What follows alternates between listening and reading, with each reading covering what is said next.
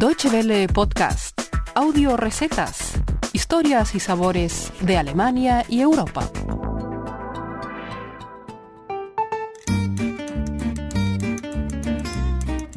Hola amigos, bienvenidos una semana más a nuestras audio recetas, el espacio culinario de Deutsche Welle que cada semana pueden encontrar en www.de barra gastronomía.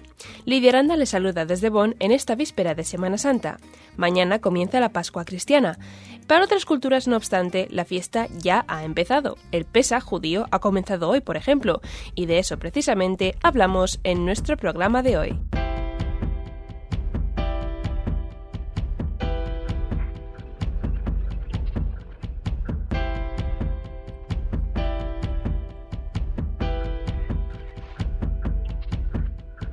Cada país tiene su forma de celebrar la Semana Santa. En países católicos, por ejemplo, suele tratarse de unas fiestas muy solemnes, con un gran significado religioso, con procesiones y representaciones de la muerte y resurrección de Cristo.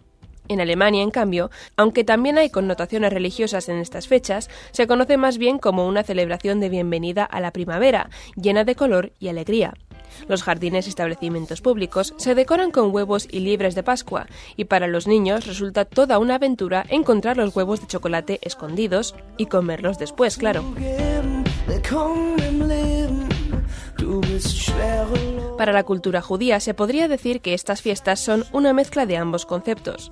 Por una parte se rememoran los tiempos del Éxodo, la salida de los judíos de Egipto tras sufrir siglos de opresión. Para ello se prepara la matzá o pan ácimo, una simple masa de harina y agua. Se trata de un alimento simbólico apropiadamente conocido también como el pan de la miseria o pan de la esclavitud.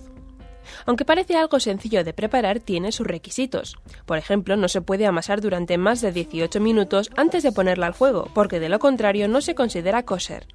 Y es que la preparación de la matzá le recuerda a la comunidad judía que hace 3.000 años los israelíes no tenían tiempo ni para poner levadura en el pan, por no hablar de sal u otros ingredientes innecesarios. El rabino alemán Benny Pollack nos explica. Se trata de un intento de dar con medios muy modestos una muestra de las condiciones de vida de nuestros antepasados.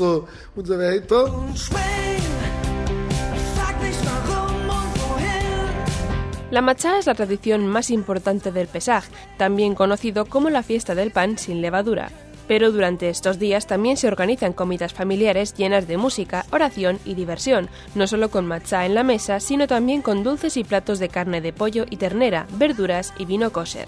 Porque, aunque la tradición se mantiene, los tiempos han cambiado, tal y como cuenta el rabino Polak. Esta tradición representa el larguísimo viaje que hemos realizado desde entonces hasta ahora. La fiesta comienza en la víspera de las celebraciones, que este año empezaron el 15 de abril y dura hasta el 22, y durante estas fechas es importante la limpieza de la casa y evitar el contacto con cualquier tipo fermentado como el pan, ni siquiera migas.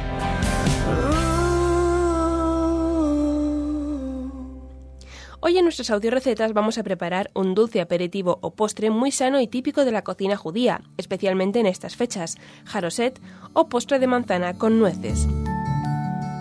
Disfruten de la receta y recuerden que la pueden encontrar por escrito en nuestra página web www.de barra gastronomía. Jaroset. Ingredientes para 8 personas. 500 gramos de manzanas golden. Una cucharadita de canela. 125 gramos de nueces picadas. Una cucharada y media de miel. 3 o 4 cucharadas de vino blanco.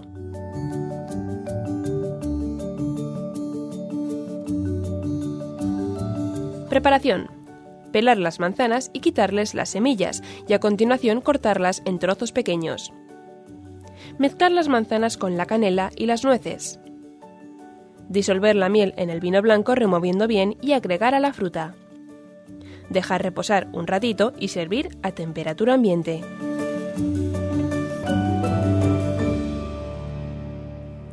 Con esta sencilla y primaveral receta les dejamos hoy, recordándoles que nos pueden enviar sus comentarios y sugerencias por Facebook o a nuestra dirección de correo electrónico feedback.spanish.de. Les deseamos una feliz Semana Santa y una linda primavera, y volveremos la semana que viene como siempre con más recetas en www.de barra gastronomía. Hasta entonces, guten appetit. Muchas gracias por su atención. Más informaciones sobre nuestros contenidos en nuestra página de internet www.de y en Facebook y Twitter.